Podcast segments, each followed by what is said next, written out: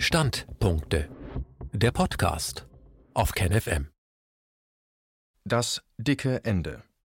Die Corona-Politik hat verheerende Auswirkungen auf den Menschen und seine Umwelt, die sich bereits jetzt deutlich abzeichnen.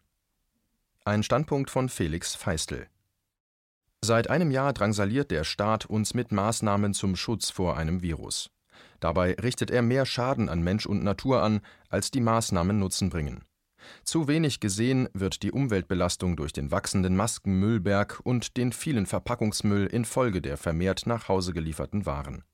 Zu wenig gesehen wird auch die fortlaufende Innenweltverschmutzung, das, was die verschiedenen Corona-Maßnahmen den Körpern und Seelen von Millionen Menschen antun. Die Langzeitfolgen dieses Handelns sind noch gar nicht vollständig absehbar, doch schon jetzt zeigt sich, dass sie katastrophische Ausmaße annehmen werden. Seit etwa einem Jahr ist beinahe die gesamte Welt hauptsächlich mit einem Virus beschäftigt.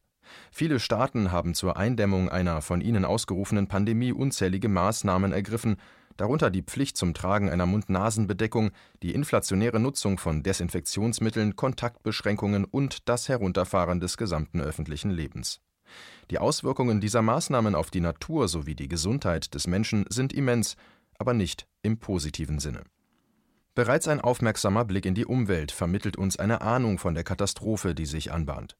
Überall auf den Straßen, am Wegesrand, neben den Bahnschienen, ja sogar in Feld, Wald und Flur liegen unzählige entsorgte Masken, zumeist OP- oder FFP2-Masken.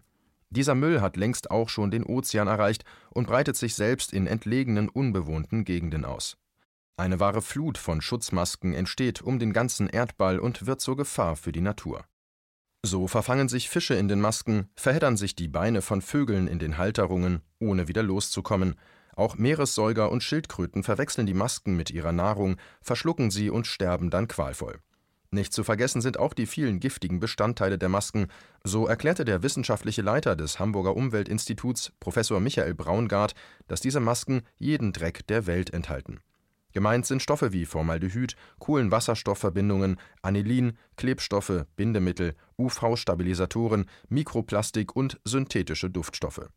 Viele dieser Stoffe gelten als krebserregend, hinzu kommen Glasfasern, die in vielen der Masken enthalten sind. Brechen diese und werden eingeatmet, dann können sie sich extrem schädlich auf die Atemwege auswirken. So hält sich die Mehrheit der Menschen jeden Tag einen Chemiecocktail vor Mund und Nase, was diese Dauernutzung für den menschlichen Organismus bedeutet, ist jetzt überhaupt noch nicht zu ermessen. Auch nicht besser steht es um die seit einem Jahr in absurden Mengen verwendeten Desinfektionsmittel. Sie enthalten ebenfalls eine Vielzahl problematischer Inhaltsstoffe und sollten eigentlich nicht in ständigen Kontakt mit der Haut kommen, denn sie zerstören deren natürliche Schutzmechanismen, indem sie wertvolle Hautfette entfernen und ermöglichen es Keimen dadurch erst recht, in den Körper einzudringen. In manchen Schulen geht der Desinfektionsdrang so weit, dass Kinder rissige Hände und sogar blutige Stellen bekommen. Gelangen Desinfektionsmittel ins Abwasser, dann schädigen sie wiederum Wasserorganismen, was sogar die Funktionalität von Kläranlagen beeinträchtigen kann. Auch die Desinfektionsmittel landen letztlich in den Ozeanen und verbreiten sich so rund um den Planeten. Nicht anders sieht es mit Schutzhandschuhen aus, die, selbst wenn sie aus Naturkautschuk bestehen, oft mit giftigen Chemikalien behandelt sind. Auch erhöhen die Maßnahmen gegen die Corona-Pandemie den weltweiten Verbrauch an Plastik. Nicht nur die Schutzmasken, Desinfektionsmittelbehälter und Einmalhandschuhe treiben die Statistik nach oben, sondern auch eine ganz neue Angst vor Keimen, die jedes in Plastik verpackte Produkt attraktiver erscheinen lässt als das unverpackte Pendant. Da aufgrund des Lockdowns Restaurants auch keine Gäste mehr vor Ort bedienen dürfen, steigt die Zahl der nach Hause gelieferten Gerichte und somit die Gesamtzahl des weltweiten Plastikmülls. Natur als Verlierer. Hat der Konzern Amazon in der Krise zwar große Gewinne zu verzeichnen, bringen all die zusätzlichen Pakete ein gewaltiges Abfallproblem von Altpapier und Plastik mit sich. Hinzurechnen muss man da auch noch den zusätzlichen Lieferverkehr mit all seinen Abgasen, dem Verschleiß und dem Verbrauch an Öl. Zwar könnte man positiv anführen, dass für viele die Arbeit mittlerweile im Homeoffice stattfindet, sodass der Pendelverkehr abgenommen habe, doch steigt dadurch der Energiebedarf für das Internet und erhöht sich der Verpackungsmüll durch bestelltes Essen. Die negativen Effekte gleichen die positiven also wieder aus oder überwiegen sie sogar oftmals. Wurde am Anfang der Krise noch optimistisch über die Auswirkungen auf die Umwelt berichtet, verbunden mit der Hoffnung, dass sich die Natur nun endlich erholen könne, so dürfte sich dieser Trend mittlerweile umgekehrt haben. Wieder einmal stellt der Mensch seine eigenen Interessen über das Wohl der ihn umgebenden Welt, was ihm in naher Zukunft auf die Füße fallen wird. Aber das kurzfristige Gefühl von Sicherheit und das Gefängnis der Angst, in dem wir seit einem Jahr gehalten werden, machen jedes langfristige Denken unmöglich. Profitieren einige Konzerne von der Krise, so ist der wahre Verlierer die Natur. Dabei ist eine Frage von ganz zentraler Bedeutung. Gesetzt den Fall, es herrsche tatsächlich eine todbringende Pandemie, nützen all die Maßnahmen überhaupt etwas? Die Antwort muss wohl lauten Nein. Denn da die Maskenpflicht schon seit Frühjahr letzten Jahres besteht, Desinfektionsmittel bereits seit dieser Zeit inflationär verwendet werden und eine Stay-at-home-Propaganda ebenso lange die Menschen dazu bewogen hat, zu Hause zu bleiben, wie hätte es dann zu einer zweiten Welle oder der sich momentan angeblich abzeichnenden dritten Welle kommen können? Auch der internationale Vergleich zeigt, dass Lockdowns nicht so wirken wie gedacht. Daher muss eine wohl ganz ernüchternde Schlussfolgerung gezogen werden. Die Anti-Corona-Maßnahmen werden selbst der herrschenden Ideologie nicht gerecht, die sie angeblich notwendig macht. Trotzdem werden sie in die Unendlichkeit verlängert, sollen wir uns an ein Leben mit der Maske gewöhnen, jahrelang sollen wir sie tragen.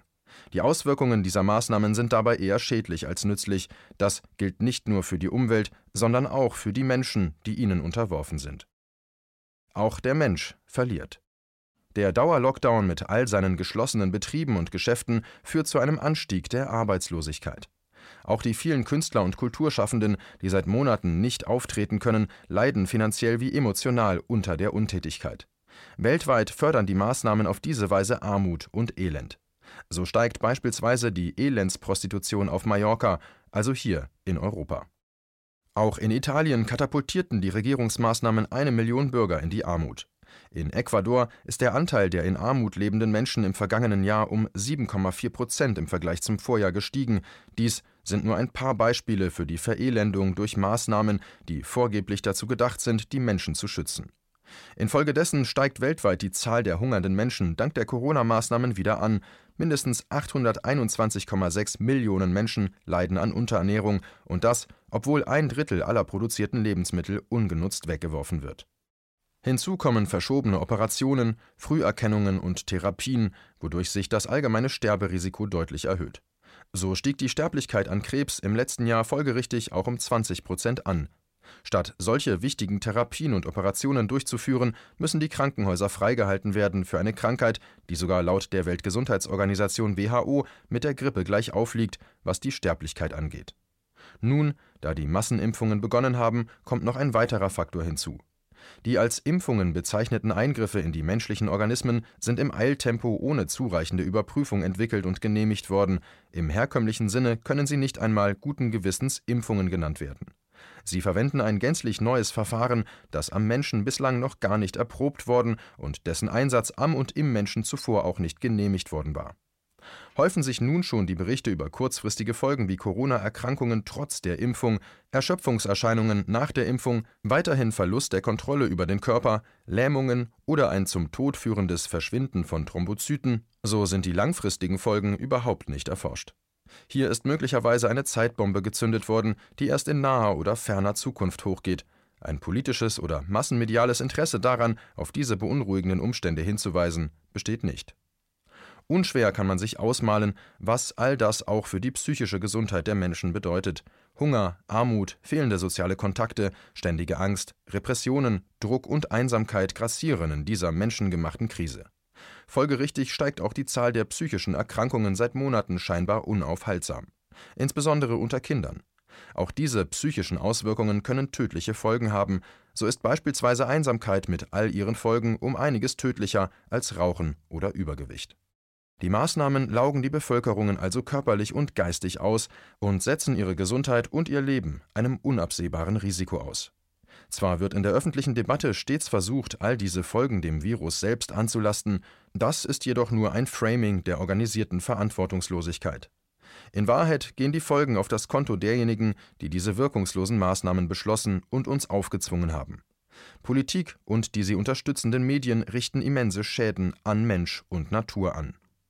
Trotz dieser alarmierenden Faktenlage befinden wir uns in einem Dauerlockdown, der in schöner Regelmäßigkeit verlängert wird.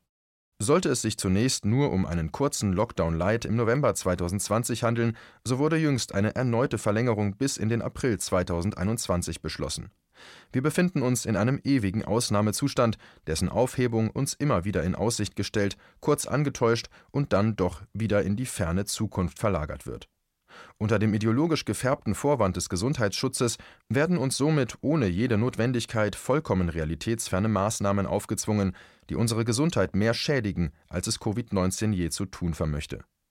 Die Rechnung für diese Maßnahmen wird uns erst noch serviert werden, Sie wird in Form von ökologischen Verheerungen, von einem Anstieg diverser Erkrankungen wie Krebs oder chronischer Leiden, auch einem Anstieg von psychischen Problemen, von Hunger und Armut daherkommen. Wenn also in Zukunft Menschen massenweise an den genannten Phänomenen leiden und sterben, so ist die Ursache dafür nicht in einem irgendwie gearteten Virus zu suchen, sondern in den fehlgeleiteten Maßnahmen, die von wenigen Wissenschaftlern und einigen Medien propagiert und von der Regierung umgesetzt werden. Man könnte, wenn man wollte, daraus einen zynischen Schluss ziehen. Es scheint, als wollten einige Politiker uns krank machen und dabei ordentlich mitverdienen.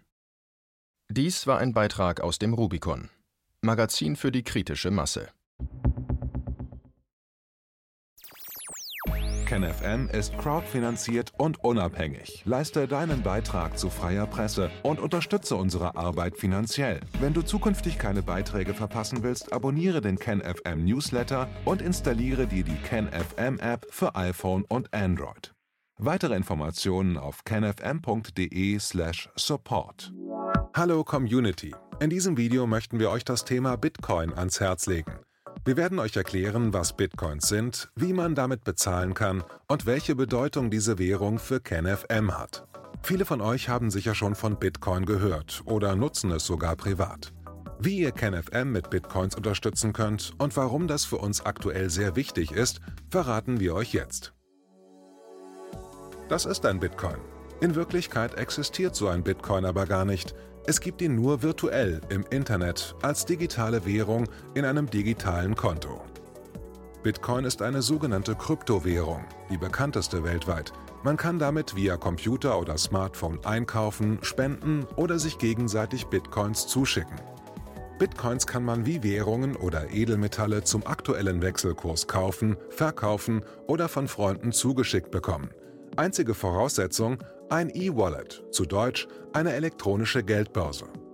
Das ist ein Account oder Konto, über das man Bitcoins empfangen oder versenden kann. Wie ihr wisst, nutzen auch wir bei KenFM schon seit ein paar Jahren Bitcoin, damit wir im Notfall auch finanziell unabhängig bleiben können, zum Beispiel von Banken, die uns nicht mehr mögen. Da viele Banken mit unserer Berichterstattung nicht einverstanden sind und nicht im Zusammenhang mit KenFM genannt werden möchten, kam es in den letzten Monaten so weit, dass uns gar keine Bank mehr mag. Weshalb wir leider damit rechnen müssen, vom kompletten IBAN-Zahlungsverkehr ausgeschlossen zu werden. Deshalb der Appell an euch, beschäftigt euch jetzt schon mit der Funktionsweise von Bitcoin, damit ihr uns auch im Notfall trotzdem weiter unterstützen könnt. Alles, was ihr dafür tun müsst, ist, eure bisherige Unterstützung in Euro einfach in Bitcoin an uns zu senden. Dazu legt ihr einfach eine kostenlose E-Wallet an, wandelt einen Betrag eurer Wahl in Bitcoin um und sendet uns diesen an unseren Bitcoin-Account. Den Link findet ihr unter jedem unserer Beiträge sowie unter diesem Video. Alternativ dazu könnt ihr aber auch diesen QR-Code mit eurem Smartphone scannen. Übrigens, eine detaillierte Schritt-für-Schritt-Anleitung haben wir zum Nachlesen für euch schon einmal vorbereitet. Ihr findet sie auf canfm.de/bitcoin. Ob Bitcoin oder Kryptowährungen wirklich die Zukunft des Geldes sind, wissen wir nicht. Aber vielleicht ist das bald unsere einzige Option, so unabhängig wie möglich und vor allem ohne Bankkonto für euch in Zukunft weiterhin freien und unabhängigen Journalismus machen zu können. Wir hoffen sehr auf eure Unterstützung und sagen jetzt schon tausendmal Danke. Euer Team von KenFM.